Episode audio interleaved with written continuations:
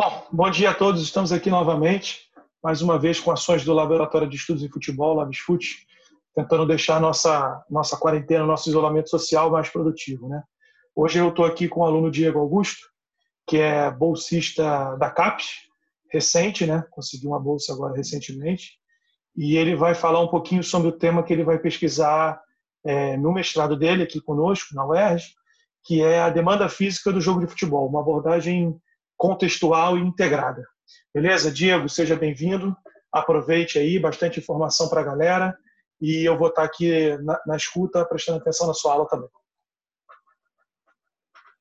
Beleza, professor? Bom dia, né?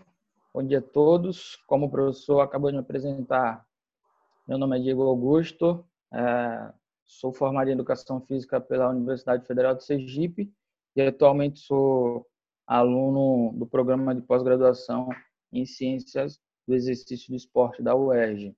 É, como o professor me apresentou, vou falar um pouquinho hoje sobre a demanda física do jogo de futebol com uma abordagem contextual e integrada. Esse é um tema que a gente vem estudando durante esse período de mestrado e acredito que vai ser um, uma aula super legal. O professor Fabrício, no final, vai realizar algumas contribuições que acredito que ele é um cara que vai contribuir muito com, com esse tema.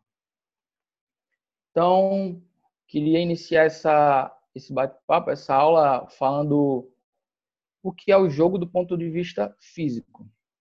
Então, o jogo, ele é predominantemente Diego, aeróbico.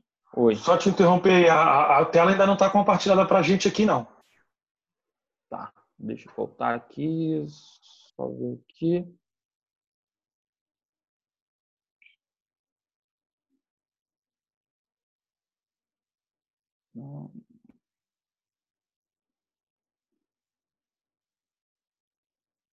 Agora deixa eu só colocar no modo apresentação. Agora apareceu aqui para nós. Falta só isso aí mesmo, colocar no modo apresentação. Agora foi?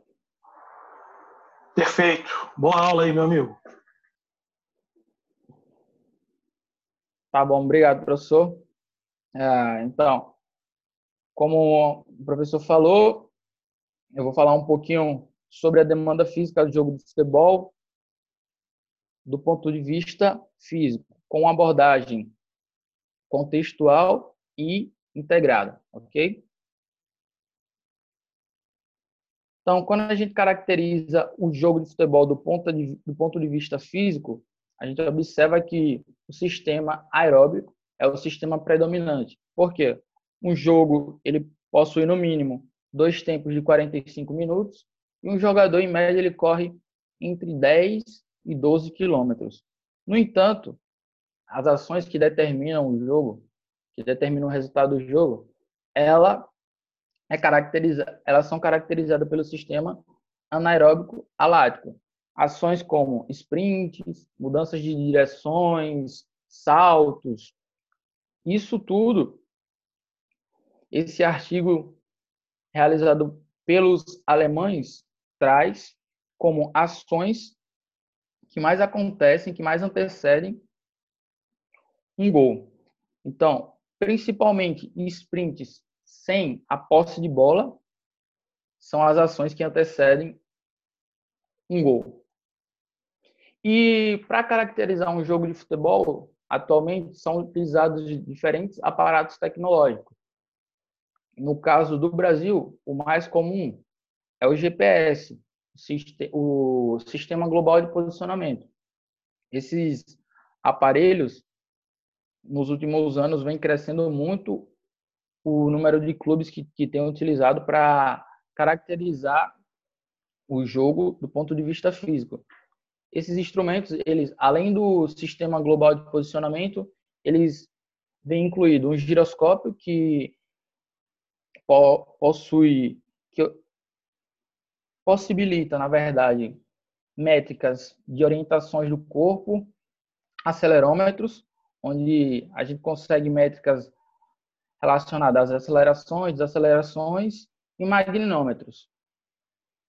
Que essa parte são métricas de posicionamento corporal.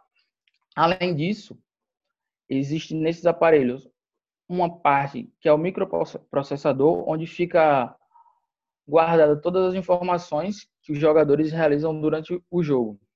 No entanto, na Europa, é muito comum a utilização do sistema de rastreamento, jogador por jogador, o tracking, que nos estados europeus é muito comum esse, esse tipo de, de instrumento. Então, do, do ponto de vista físico, o que é que a gente já sabe? O que é que a literatura já traz? Que um jogador, em média, ele percorre entre 10 e 12 quilômetros e corridas entre 14,4 e 19,7, ou seja, essa faixa de intensidade é considerada uma faixa intensa. Um jogador percorre entre 1.711 a 2.000 metros e a alta velocidade, que seria de 19 a 25 km por hora, cerca de 600 a 900 metros. Em sprints, que são consideradas distâncias acima de 25,1, ou seja, geralmente distâncias a máxima velocidade, um jogador percorre entre 250 a 360 metros por jogo, tá? Isso pode variar muito de acordo com, com a posição, de acordo com a função que, que o jogador desempenha durante o jogo, assim como o modelo de jogo que, que o treinador está utilizando. Vários fatores podem influenciar nessas métricas, nesses valores que, que eu mostrei para vocês. É, já se sabe que é, os valores de alta intensidade do, dos jogadores de futebol durante uma partida eles podem variar entre 30% e 40% de uma partida para outra. E algumas informações que são importantes também de ser lembrado. 80% do jogo de futebol ele é realizado em corrida de baixa intensidade e 70% da distância total percorrida por um jogador são corridas leves.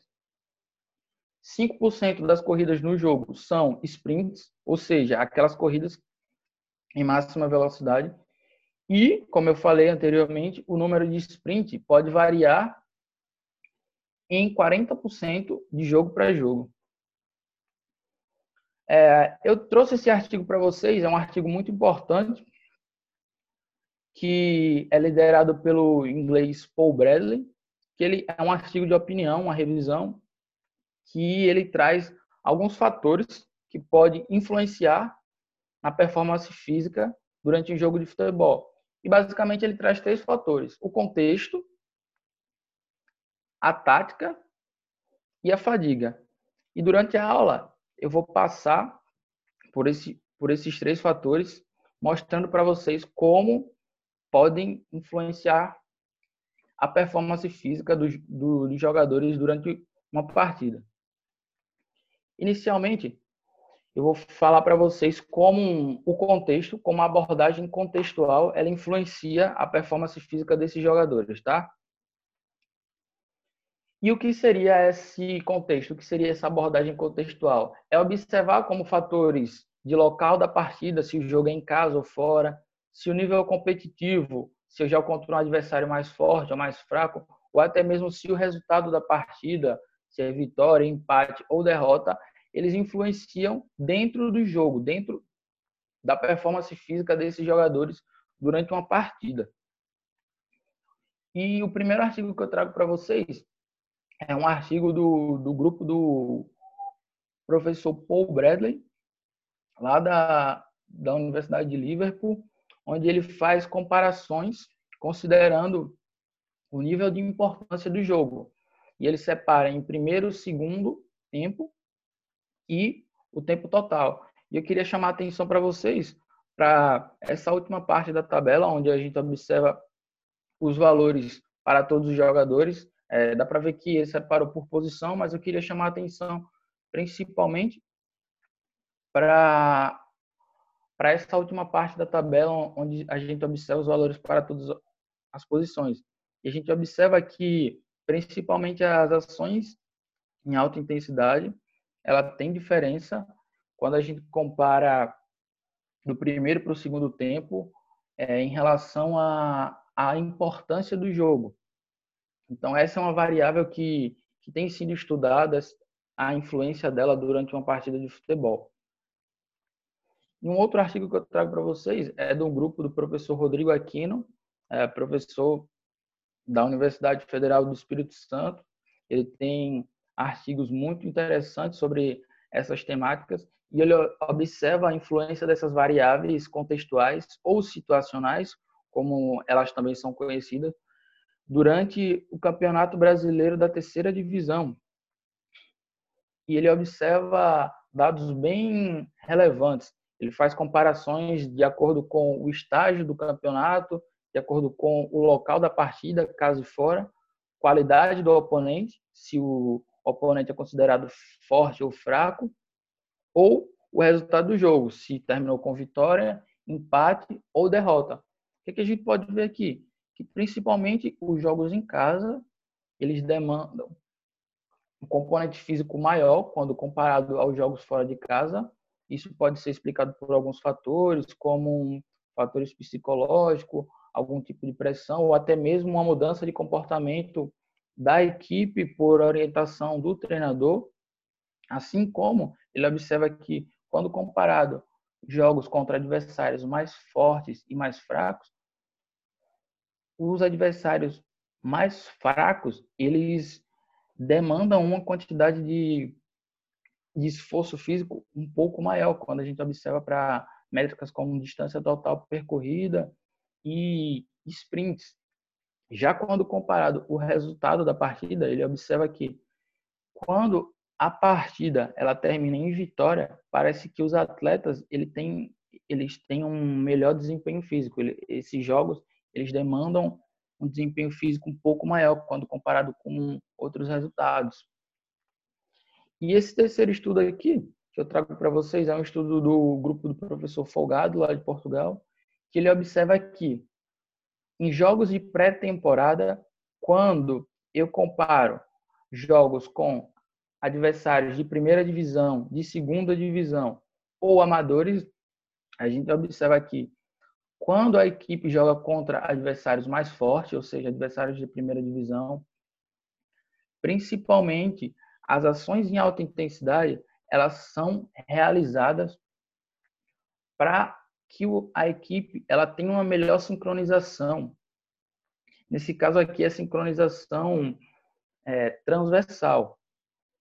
Quando comparado com times amadores, a gente observa que as equipes amadoras elas demandam um esforço físico muito menor quando comparado à primeira e segunda e segundas ligas, ou primeira e segunda divisão, como como a gente conhece aqui no Brasil.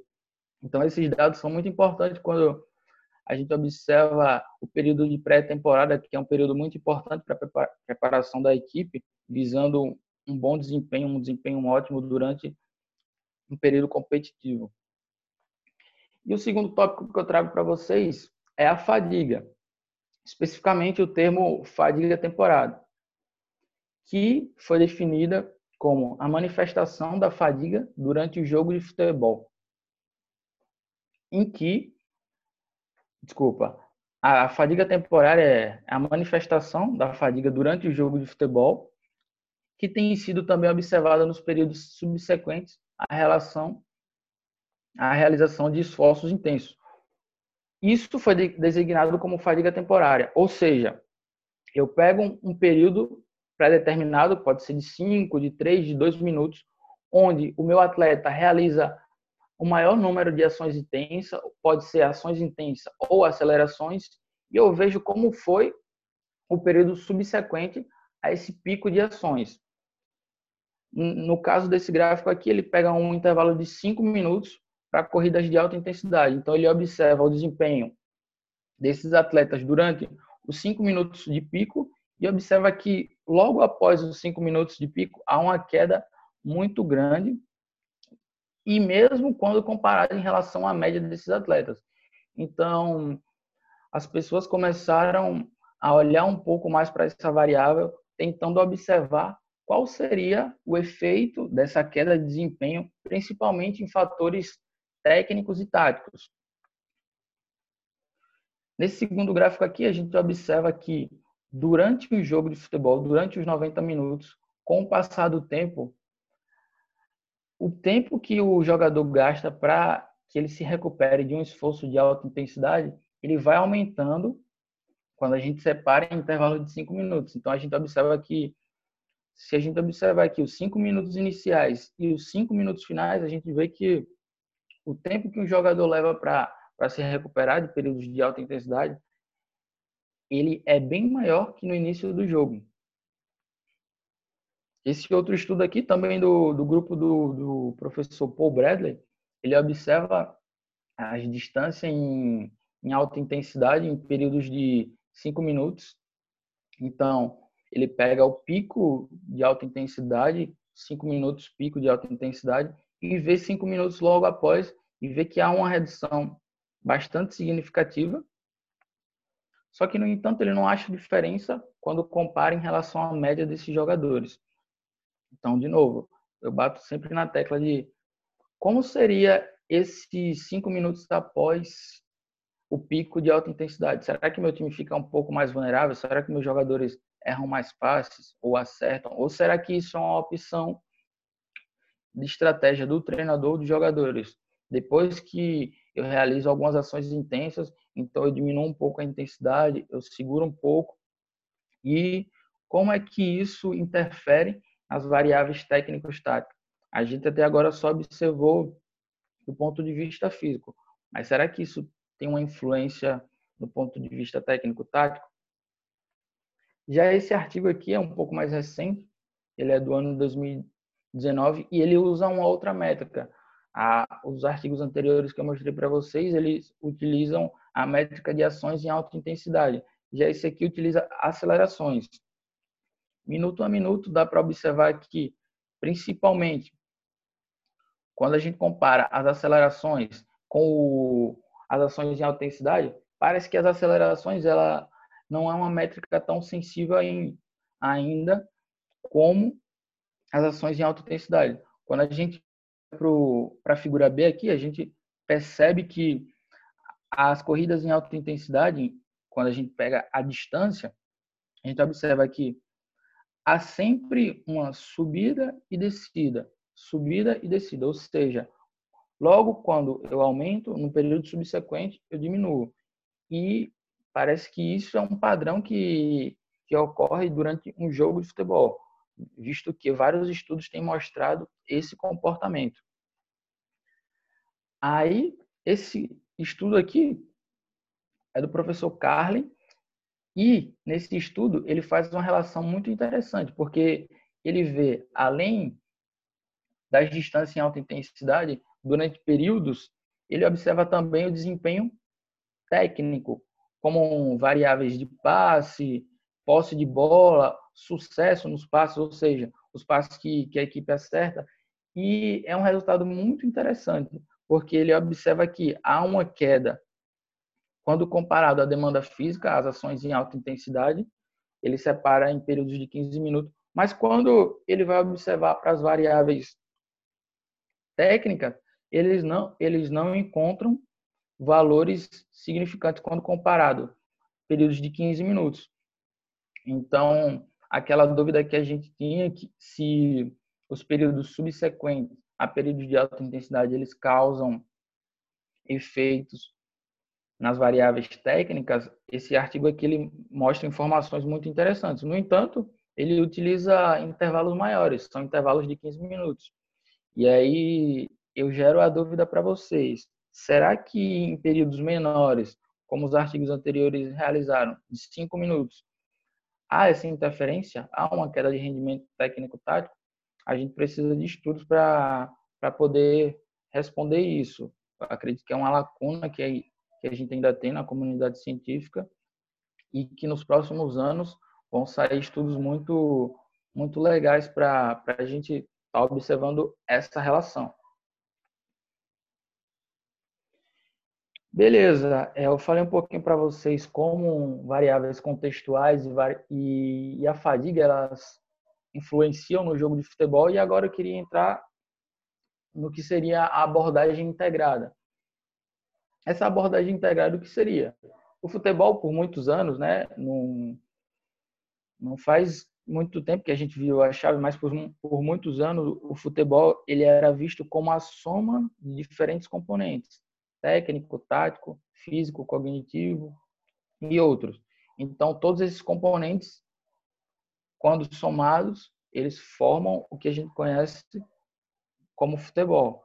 Mas, nos últimos anos, parece que acendeu uma luzinha para a gente e a gente virou um pouco a chave e passou a ver o futebol desse jeito, como a tática como um componente central e todos os outros componentes eles giram em torno desse componente central que é a tática.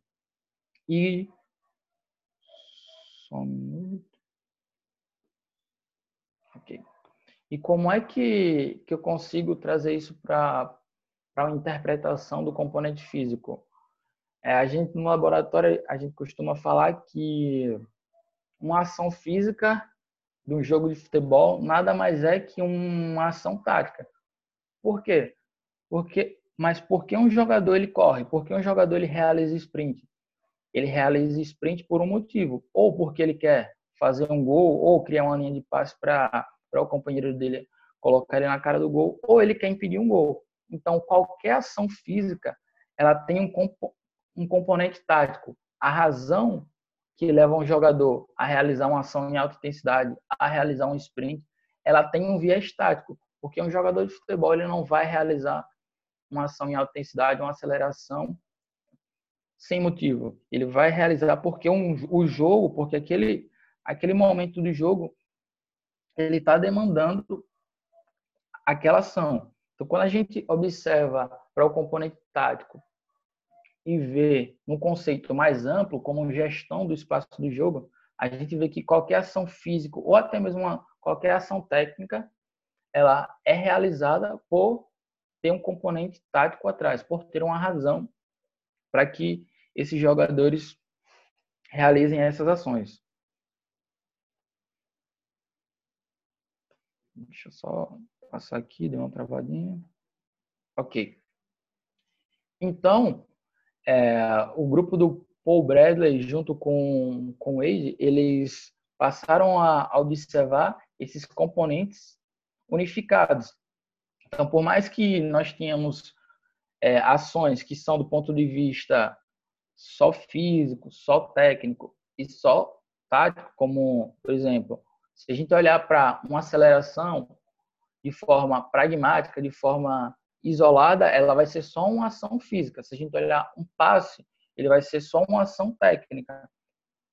E a gente olha para aspectos técnicos táticos e físico tático agora, como, por exemplo, por que, que um jogador ele corre para fazer uma corrida de recuperação? Por que, que um jogador ele corre para fazer um cruzamento? Então, a gente tem um olhar mais holístico para essas capacidades físicas, junto com o aporte técnico, respondendo o que o jogo demanda. Dessa forma, eu tenho uma integração total entre essas capacidades no jogo. A capacidade física, o componente tático e o componente técnico. E dessa forma, eu tenho esse diagrama aqui de, de Vênus, que foi publicado pelo Paul Bradley nesse mesmo artigo que eu citei para vocês anteriormente, que ele mostra as ações em alta intensidade como o carro-chefe e dividida em ações sem posse de bola e com posse de bola para as diferentes posições. Então ele observa que há uma característica dessas ações. Por exemplo, o que é que um zagueiro ele faz em ações em alta intensidade do ponto de vista tático? Ele corre para cobrir uma posição, ele corre para fazer um desarme, ele corre para ficar mais próximo do gol. Então, qualquer ação que ele faça do ponto de vista físico terá um viés tático. E dessa forma, nós temos algumas informações interessantes desse artigo. Por exemplo, um zagueiro, ele realiza as ações em alta intensidade, na sua maioria para realizar coberturas, corridas para trás, ou seja, corridas que ele busca ficar mais próximo do, do seu gol e para fazer interceptações. E um dado muito interessante é que de 24 a 36% das ações em alta intensidade dos zagueiros, elas são realizadas em organização defensiva.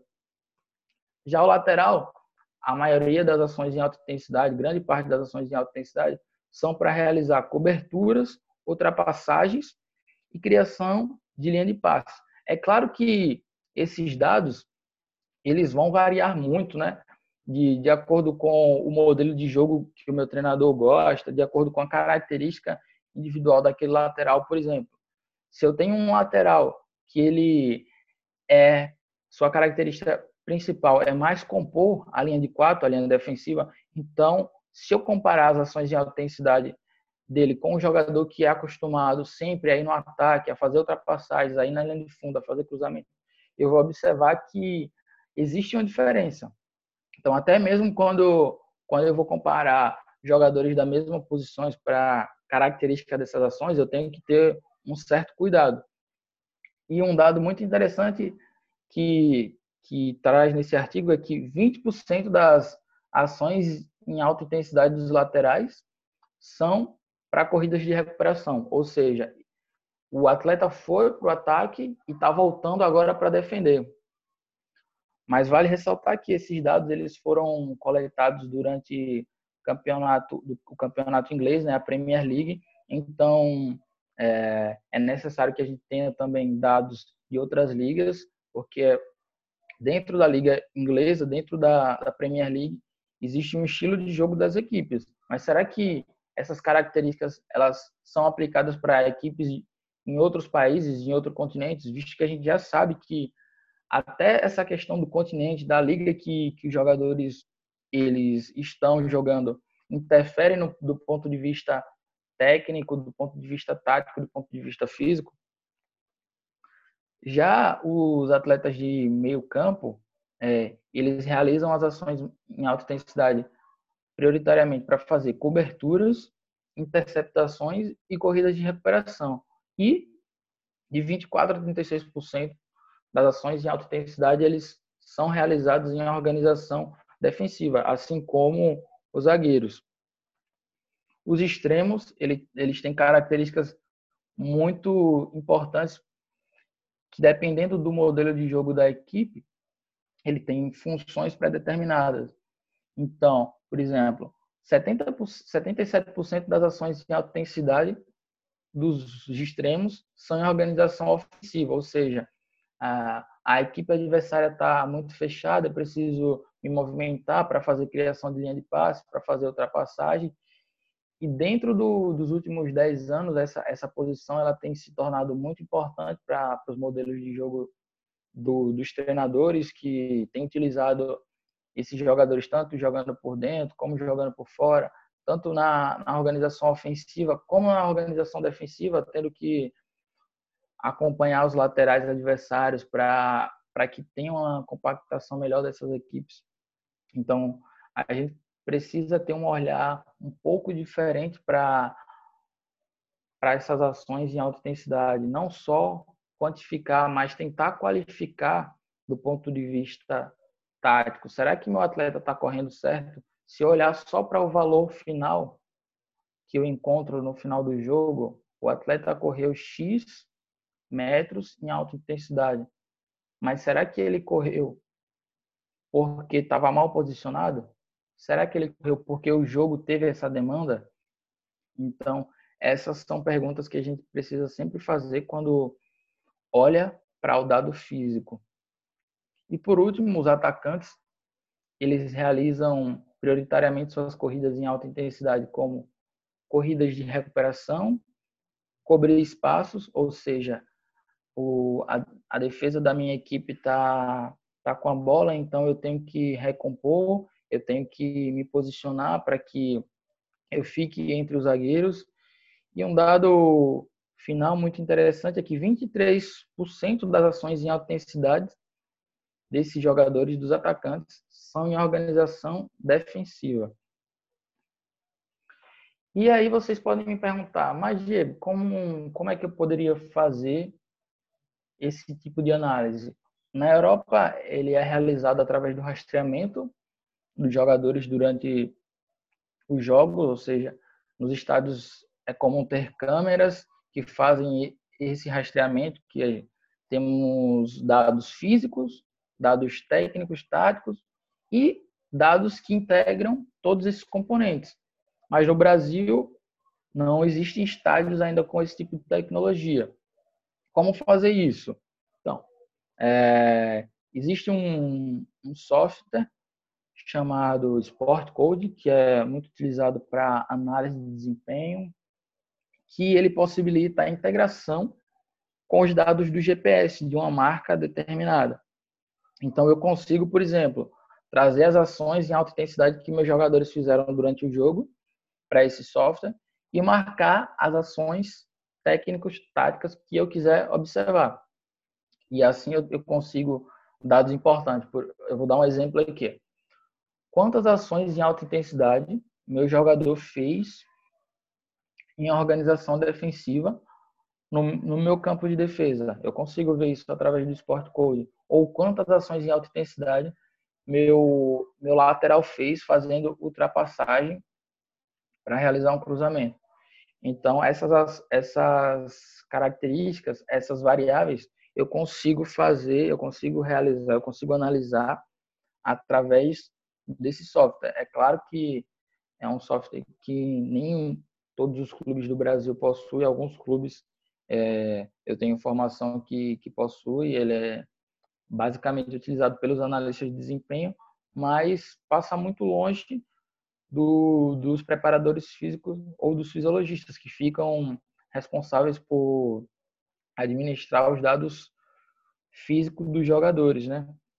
Então, eu acredito que essa abordagem integrada, ela está começando a, a ser melhor vista no, no cenário brasileiro, já vem sendo estudada no cenário europeu, mas nos próximos anos eu acredito que algum, algumas pessoas que estão na prática, que estão nos clubes, vão começar a ter um olhar mais voltado para essa questão de integração dos dados, que eu não posso só observar o meu atleta do ponto de vista físico ou do ponto de vista técnico-tático. Eu tenho que observar o meu atleta de forma geral. No jogo de futebol, ele é realizado de forma caótica, ele é realizado com a integração de todas essas variáveis. Então não tem por que eu separar, não tem por que eu analisar elas de forma separada. E eu acredito que nos próximos anos vão surgir artigos que vão tentar, além de qualificar, quantificar de forma qualitativa essas ações em alta intensidade. Poxa, mas o que seria isso? Por exemplo, observar como qual foi as características táticas e técnicas dessas ações em alta intensidade e pontuar se essa ação foi certa, se essa ação foi errada. E aí eu vou conseguir ter uma noção um pouco mais quantitativa e qualitativa do desempenho do meu atleta, porque diferente do que a gente vê na as modalidades individuais, o futebol a gente não consegue prever quanto um atleta vai correr e como ele vai correr. É, o jogo é caótico. A gente sabe que é uma faixa média que esse atleta percorre. Mas, por exemplo, dentro do jogo a gente não consegue prever que ele vai realizar X número de ações em alta intensidade. Então, quando eu vou prescrever, quando os fisiologistas, preparadores físicos vão prescrever os treinamentos, eles têm que levar isso em consideração. Eles precisam levar isso em consideração que a, qualquer ação que o atleta faça no jogo em alta intensidade, ela vai ter um viés tático. Então, será que eu não, não posso passar um exercício, não posso passar um, uma tarefa que esse atleta vai realizar em alta intensidade, mas com a característica técnico-tática que ele vai desempenhar do jogo, se eu tiver esses valores caracterizados, será que eu não consigo, durante a minha semana de treino, é observar qual é o adversário que eu vou jogar e ver que esse adversário é um adversário mais fraco. Então, provavelmente a demanda física do jogo vai ser um pouco menor. Então, será que eu não consigo dar um pouquinho mais de, de carga nesse atleta no, durante a minha semana? Ou até mesmo, quando eu estou planejando a minha pré-temporada, será que eu não consigo colocar a minha equipe para jogar contra adversários mais fortes, que vão impor um ritmo físico maior, um ritmo físico um pouco mais exigente, em que vai demandar da minha equipe um pouco mais de sincronização, um, um pouco mais de concentração, um, um pouco mais do aspecto tático. Então, são questões que devem ser levadas em consideração. Eu acredito que o futuro vai ser sempre ter essa abordagem integrada, o futuro vai ser a gente não ter mais um olhar separado para as demandas do jogo. E é isso. É, eu queria agradecer a todos pela, pela oportunidade, ao professor Fabrício por disponibilizar esse horário para estar aqui com a gente. E eu acredito que ele vai ter algumas coisas bem importantes para falar em relação a isso. É isso, professor. É... Obrigado pela, pela oportunidade, pelo tempo de estar aqui com a gente durante esse período para falar um pouquinho sobre essas questões da parte física do jogo de futebol. Tá? Valeu. Beleza, galera. Parabéns, Diego, pela sua, pela sua apresentação. É, se você tiver como aí deixar de compartilhar para a gente ficar na tela toda aqui, acho que é legal. É, acho que não tem muitas contribuições não, Diego. Acho que você foi bem. Conseguiu aí? Acho que você. Mas, voltando aqui, acho que você foi, enquanto você está tirando aí, eu vou falando algumas coisas Acho que você foi bem assertivo na sua apresentação. É, a gente a gente tem muito a caminhar ainda nessa área, né? Uma das coisas mais mais interessantes que eu vejo e que você contemplou na sua na sua apresentação é, é justamente como que a gente pode ter essa visão integrada é, uhum. de como a parte física pode interferir na parte técnico-tática e vice-versa, né? É, como é que o, o, contrário também é verdadeiro, como é que a parte tática pode interferir na parte física. São perguntas que a gente ainda não, não conseguiu responder. Dentro dessas, mudando agora para as variáveis contextuais, dentro dessas variáveis contextuais, a gente ainda tem uma questão que é bem particular nossa aqui, que é o clima. Né? Como é que o nosso clima aqui pode interferir nisso tudo? Né? E os uhum. diferentes climas que a gente tem aqui dentro do Brasil mesmo. Né? Será que um jogo jogado no Nordeste, um jogo jogado no Sul, é, com temperaturas que podem variar aí de um lugar, de uma cidade para outra, de mais de 30 graus. Será que não tem interferência também em todas essas variáveis físico-técnicas e táticas? Então, são, são questões a, a serem respondidas. Né? Eu queria só fazer uma pergunta, Diego. Como é que você vê no cenário dos próximos anos, agora não de cunho científico, né? Mas de cunho prático, como é que a gente pode, como é que uhum. o fisiologista, o treinador, o auxiliar técnico, ou mesmo o analista de desempenho, eles podem, eles podem usufruir dessa informação integrada é, e dessa análise contextual para o dia a dia de trabalho deles? Então, essa é uma pergunta muito, muito interessante, porque, na verdade, é o principal sentido da, das análises, né?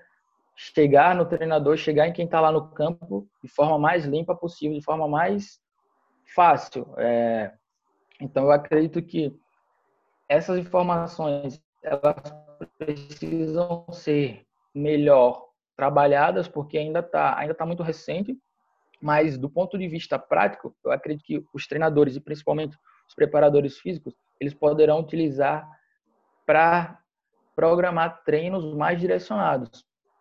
Então, se eu tenho características físicas e de comportamento tático do jogo de futebol que eu sei que aquela posição realiza. Por exemplo, os meus laterais, eles realizam mais ações em alta intensidade fazendo ultrapassagens ou corridas de recuperação. Por que eu não colocar isso para ser treinado. Entendi. Eu vou um pouco além. Eu... Da... Diga, diga, termina. É, e só para completar, dentro das variáveis contextuais, é aquilo que, que eu falei durante a aula, fazer, observar, né, o que é que aquele, aquele time que eu vou jogar vai me demandar do ponto de vista físico. Se eu sei que é um time mais fraco, é, será que ele vai fazer com que a minha equipe tenha uma exigência física muito grande? Será que não? Esses dados são de, de ligas que não são brasileiras de elite, mas parece que existe um comportamento padrão. Mas eu acredito que é principalmente no planejamento semanal de treino, no planejamento, no microciclo cebol. É, eu ia tocar, eu ia tocar justamente nesse ponto, né? Não só no planejamento semanal de treino, mas também no planejamento logístico de treino, né? De, por exemplo, antecipar viagens ou, ou é, ir de uma cidade para outra direto, sem passar pela tua cidade sede, para que você tenha um tempo de descanso. Mas não sei, aí são várias possibilidades que existem, só se tem algumas aqui, é, que a gente pode, é, é a partir desses dados, inferir sobre quais seriam as melhores soluções, é, conhecendo o que, que é fadiga, o que, que o tempo de viagem pode interferir né, no desempenho é, dos caras. E, além disso, também a questão do, do, do, da fadiga em si, né? entender a fadiga como um fenômeno mais complexo do que somente a uhum. fadiga física. Né? Às vezes a gente tem, pode acontecer, né? eu estou aqui é, elocubrando simplesmente, mas da gente tem um atleta que tem dados físicos constantes, ou seja, ele continua fazendo ações de alta intensidade como ele faria, como ele fez em todos os jogos ao longo da temporada, mas, em contrapartida, a assertividade, o percentual de aproveitamento, eficácia e eficiência dos gestos técnicos, por exemplo, ou da tomada de decisão dele ao longo do jogo, dos últimos jogos, está diminuindo. Isso pode ser um indicativo de fadiga. Né? Uma fadiga técnica, uma fadiga cognitiva, uma fadiga tática, o nome que a gente quiser dar. Ele continua desempenhando bem do ponto de vista físico, e isso os fisiologistas, os preparadores físicos já controlam essas variáveis muito bem, porque tem essas informações em todos os treinos e todos os jogos, a gente não sabe se, do ponto de vista técnico-tático, o atleta está apresentando fadiga. E aí ele uhum. continua correndo bem, mas tomando decisão errada. Ele continua correndo bem, mas executando o gesto técnico de maneira ineficiente. Então é, é uma compreensão mais é, integrada, para usar a mesma palavra que você, mas mais completa do, do, do fenômeno fadiga. Então, de tudo que você falou, eu acrescentaria esses dois tópicos, né? A logística do, do dia a dia de treino e viagem é, e também a compreensão mais completa do que é do que é a fadiga. Se você tem mais alguma coisa para complementar, Diego?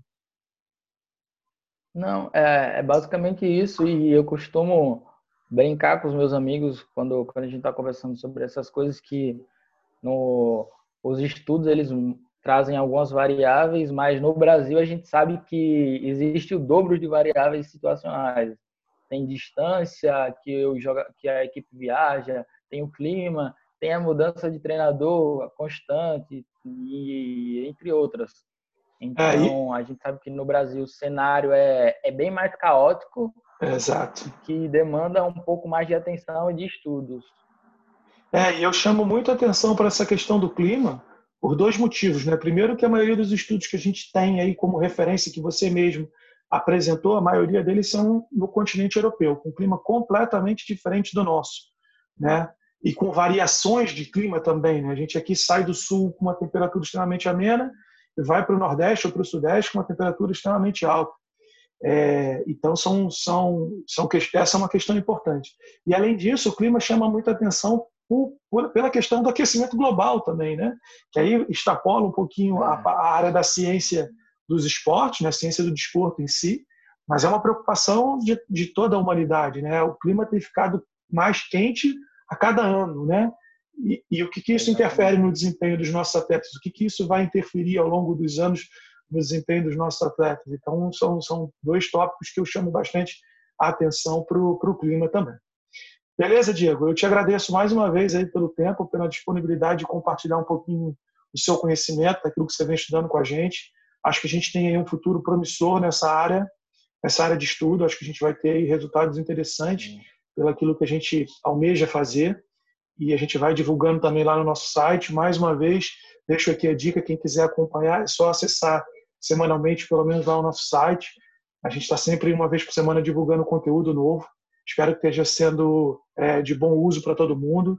Espero que a gente continue aí é, cuidando dos nossos entes queridos, ficando em casa, é, lavando as mãos, como eu tenho dito em todas as aulas. Isso é importante nesse momento. E a gente se encontra nas próximas aulas aí. Beleza, galera? Um abraço para todo mundo aí. Até semana que vem. Valeu.